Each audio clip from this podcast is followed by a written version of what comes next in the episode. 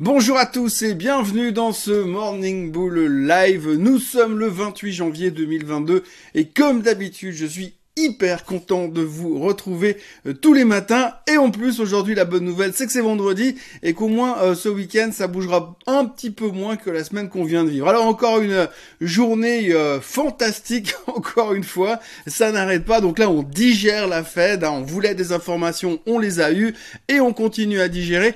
La digestion se passe pas très bien, hein. c'est un petit peu lourd, c'est un peu une fondue qui aurait été un petit peu mal mélangée où on n'aurait pas mis de kirsch dedans et donc du coup forcément on est un petit peu mal au ventre. Les États-Unis ont eu de la peine à, supporter un petit peu ce qui s'est passé. Ça s'est mieux passé en Europe. Euh, les Européens étaient plutôt confiants. Ils se sont dit, ok, ça repart, les futurs sont positifs. On a ouvert mieux aux États-Unis. Et puis, j'ai envie de dire, comme d'habitude, eh bien, on s'est dégonflé en fin de séance. On avait un petit peu euh, euh, la trouille parce qu'il y avait Apple qui publiait après la clôture. Enfin bref, pas mal de doutes, pas mal d'inquiétudes. Et puis, les gens reviennent beaucoup sur cette thématique de taux d'intérêt. Et effectivement, on a la crainte, vraiment une très grosse crainte que cette hausse de taux d'intérêt pourrait être pire que prévu. Euh, on l'a vu clairement ces dernières heures. Les gens sont très inquiets. Et c'est aussi pour ça que ça baisse. Mais c'est aussi parce que l'économie va bien, ce qui est un peu symptomatique quand même.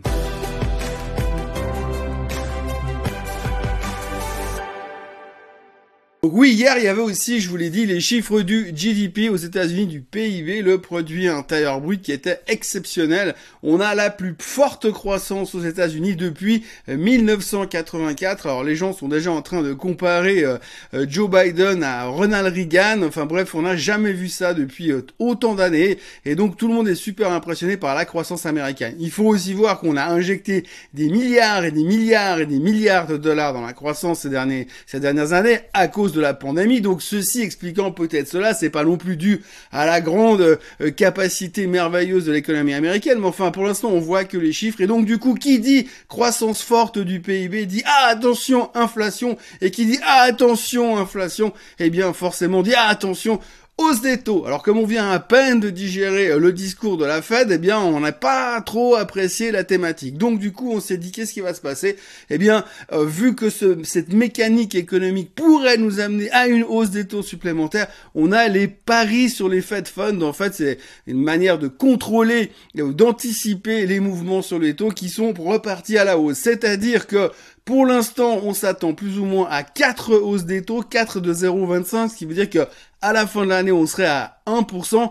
Et là, depuis hier, on commence à parler un petit peu plus de 1,25, ce qui ferait 5 hausses des taux de 0,25. Donc là, oui, on craint une hausse des taux plus forte que prévu, donc on tablait sur 1%, et là on a un 25, donc forcément, ceci expliquant peut-être cela, et le marché a fini euh, vraiment dans le rouge, enfin, légèrement dans le rouge, mais en négatif. Alors la bonne nouvelle dans tout ça, c'est que les supports ont tenu, encore une fois, hier je vous avais montré euh, le S&P 500, on voit le graphique à l'instant, et on voit que bah, le support support, l'extrême bas de l'autre jour a relativement bien tenu et c'est une bonne nouvelle pour l'instant. Donc on va, encore se raccrocher à ça. Hein. C'est pas non plus super bullish, mais c'est plutôt une bonne nouvelle. Et puis sur euh, le Nasdaq, c'est pareil. Hein. On a aussi tenu euh, cet extrême qu'on avait en début de semaine. Donc là aussi, pour l'instant, jusque là, ça va. C'est un peu le mec qui tombe du dixième étage et puis à chaque étage, il dit bah jusque là, ça va. Donc pour l'instant, ça va, on tient. Il n'y a pas de quoi paniquer. Par contre, il y a un indice qui commence à flasher dans le dans le rouge rouge foncé et yes, c'est le Russell 2000. Alors le Russell 2000, on en a parlé l'autre jour, c'est l'indice des euh, small cap aux États-Unis. Euh, l'indice des small cap, on dit que c'est le plus sensible à l'économie et quand euh, cet indice-là, il est en train de partir en sucette, ça veut dire qu'on a des craintes pour la suite de l'économie de base aux États-Unis. Donc du coup, le Russell 2000 est entré hier soir en bear market et donc ça stresse un petit peu tout le monde, ça stresse aussi un petit peu tout le monde parce que en fait, le Russell 2000, c'est l'indice qui était déjà rentré en bear market avant tout le monde lors de la pandémie et c'est celui qui est ressorti avant tout le monde, après la pandémie, enfin après les premiers soutiens économiques qu'on a vu à partir du mois de mars 2020. Donc du coup, c'est un indicateur avancé. Et donc on n'aime pas trop quand on voit qu'il y a des indicateurs avancés qui passent déjà en bear market, ce qui voudrait dire, vous suivez ma logique, hein, que le reste ne va faire que suivre. Donc si on regarde le Russell, on le voit très bien qu'il est entré en bear market. Un bear market, c'est quoi? Un bear market, eh bien on connaît l'histoire des bear markets, c'est simplement que euh, on a deux marchés, on a les bull market où on est la plupart du temps, et puis on a les bear markets, où on est de temps en temps. Si vous regardez le graphique qui s'affiche à l'écran à l'instant, ça nous montre en fait ces espèces de vagues où vous avez toutes les périodes de bull market, c'est les plus grosses, et puis toutes les périodes de bear market qui durent très peu de temps, mais qui existent quand même. Alors on définit un bear market par une baisse de 20% depuis les plus hauts de tous les temps. Alors le Russell 2000, eh bien hier il est descendu à moins 21% par rapport au plus haut historique qui date d'il y a quelques semaines en arrière. Résultat, le Russell 2000 est en bear market et on sait surtout que ces tendances-là sont théoriquement faites pour durer un petit peu, mais jamais très longtemps. Alors pour l'instant, c'est un mauvais signal. Il va falloir confirmer ça avec les gros titres. Hein. Évidemment, il faudrait que pour qu'on rentre dans un vrai bear market, il faudrait que le reste suive aussi, que des Apple, que des euh, Microsoft, que des Amazon rentrent en bear market pour qu'on puisse commencer à dire ok, ça risque de perdurer un petit peu. Mais encore, si vous référez au chart que je viens de vous montrer et que je vous remontre, eh bien vous voyez que les bear markets ne durent jamais 18 euh, mois, euh, enfin 2 ans, 3 ans, 4 ans, 5 ans. Ça arrive, mais c'est très très rare. Donc en général, c'est pour ça que j'ai tendance à être plutôt bullish que bearish, c'est parce que statistiquement sur la durée, enfin moi sur mes 30 ans de carrière, eh bien en général, si j'avais été, si je, vu que j'ai été plus bullish que bearish, eh bien j'étais plus souvent content que pas content. Alors voilà, c'est un petit peu facile comme, comme réflexion, mais ceux qui ont tendance à vouloir absolument être dans un bear market et être toujours très négatif, c'est clair que des fois ils ont raison, mais c'est plus rare. Mais enfin, voilà, après avoir parlé des choses qui fâchent, eh bien, la bonne nouvelle, c'est que ce matin, les futurs sont légèrement en hausse, et pour ça, il faut remercier encore une fois les chiffres du trimestre, mais en particulier Apple. Mais avant de parler de Apple, on va parler un petit peu de ce qui s'est passé ces derniers jours, ces dernières heures dans les marchés. Tout d'abord, on a Tesla qui s'est fait littéralement déglinguer hier soir, il faut quand même le signaler. Hein. Je vous rappelle que Tesla a publié les chiffres avant-hier, que les résultats étaient meilleurs que les attentes, que c'était en haut du range, que la surprise était bonne, que Musk s'est montré confiant. Il y a eu deux, trois trucs néanmoins qui étaient un petit peu négatifs, je vous en ai déjà touché deux mots. Euh, c'est le fait qu'on parle, il parle de nouveau de ces voitures en autopilote. Et là, les analystes, ils ont mal pris la chose parce qu'effectivement, ça fait plus plusieurs années qu'il nous vend l'histoire de l'autopilote et que ça commence à lasser un tout petit peu parce qu'il l'avait promis en 2019, il avait promis en 2020, il avait promis en 2021 et là il nous promet en 2022 donc au bout d'un moment ça commence à piquer un petit peu et ça ça revient beaucoup dans les commentaires des analystes. Donc hier Tesla a perdu plus de 10%. On se retrouve à des niveaux qu'on n'avait plus vus depuis bien longtemps. Et puis surtout aujourd'hui, Tesla sous-performe le S&P 500 d'un bon paquet, euh, puisque le S&P 500 est en hausse de 17% sur, euh, sur grosso modo 12 mois et Tesla ne fait strictement rien. Alors elle est aussi à des niveaux très délicat d'un point de vue technique. On peut aussi commencer à se dire, eh bien, peut-être que finalement Tesla va commencer finalement à lâcher un jour. Mais c'est aussi toujours dans ce genre de configuration technique que Elon Musk nous sort un truc et la faire bondir derrière de, de façon assez massive. D'ailleurs, au passage, on a pu reparler du contrat qu'ils ont signé avec Hertz parce qu'il a toujours pas été signé à ma connaissance. Bref, donc du coup, un peu de pression sur Tesla, mais heureusement, il y avait d'autres bonnes nouvelles qui venaient derrière. On a eu les chiffres de LVMH euh, en, France. LVMH qui a fait un carton au niveau des chiffres. Toutes les divisions ont une croissance en hausse à deux chiffres, donc très bon résultat, bonne surprise. On avait un petit peu peur pour LVMH puisque eh ben c'est toujours un peu un, titre délicat qui a un poids lourd du CAC 40 et si tout d'un coup LVMH se comporte mal, il peut y avoir des conséquences. Mais hier, les chiffres étaient bons, euh, les commentaires du management étaient rassurants pour l'avenir et en plus ils ont augmenté le dividende qui passe de 6 euros à 10 euros. Donc tout ça va bien du côté d'LVMH, le titre se comporte relativement bien et ça soutient aussi le marché. Donc ça c'est une bonne nouvelle et ça regroupe un petit peu tout ce que l'économie, tout ce que les gens ont envie d'entendre aujourd'hui, à savoir des bons chiffres meilleurs que les attentes, une croissance un petit peu partout, un peu partout et partout un petit peu, et puis derrière des commentaires positifs pour l'avenir, et c'est tout ce que LVMH a publié hier. Mais il y en a un qui a fait beaucoup mieux, c'est Apple. Apple a donc publié ses, résultats hier soir after close. Alors on va faire très simple. Ils ont battu les attentes dans absolument toutes les divisions. 123 milliards de revenus pour les trois derniers mois de 2021. C'était 4 milliards de plus que les attentes du marché. Donc super bonne nouvelle de ce côté-là. Donc toutes les divisions ont battu les records. Toutes les divisions ont fait mieux que les attentes.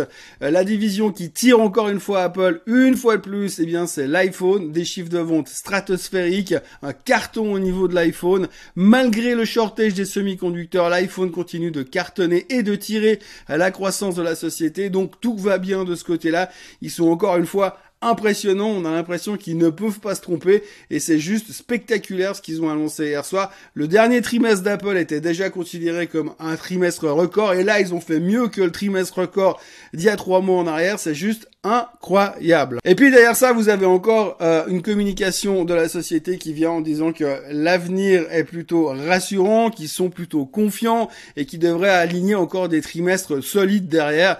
Donc que demande le peuple? Ben, À la fin, ce qu'il faut résumer en tout ça et en une fois, c'est 34 milliards de bénéfices euh, sur le trimestre, sur le dernier trimestre de l'année.